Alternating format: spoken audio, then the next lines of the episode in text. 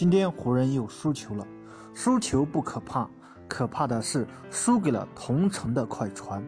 而且当比赛的最后时刻，当詹姆斯一次罚球不进，全场球迷高呼：“我们要科比，我们要科比，我们要科比。”詹姆斯内心肯定十分难过，在自己的主场，自己的球迷这样对自己大呼，詹姆斯肯定很失望。很难过，但是仅仅六十几场比赛，从湖人的宠儿到湖人罪人，詹姆斯究竟经历了什么？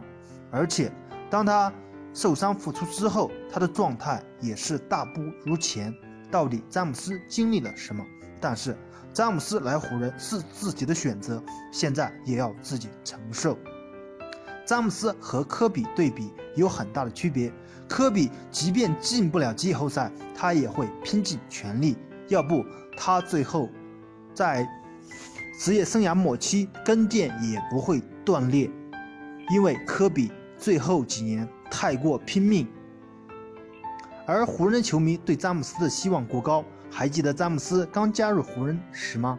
詹姆斯的球迷。湖人的球迷都说湖人是总冠军的有力争夺者，而现在连前八都进不去，詹姆斯现在很是尴尬。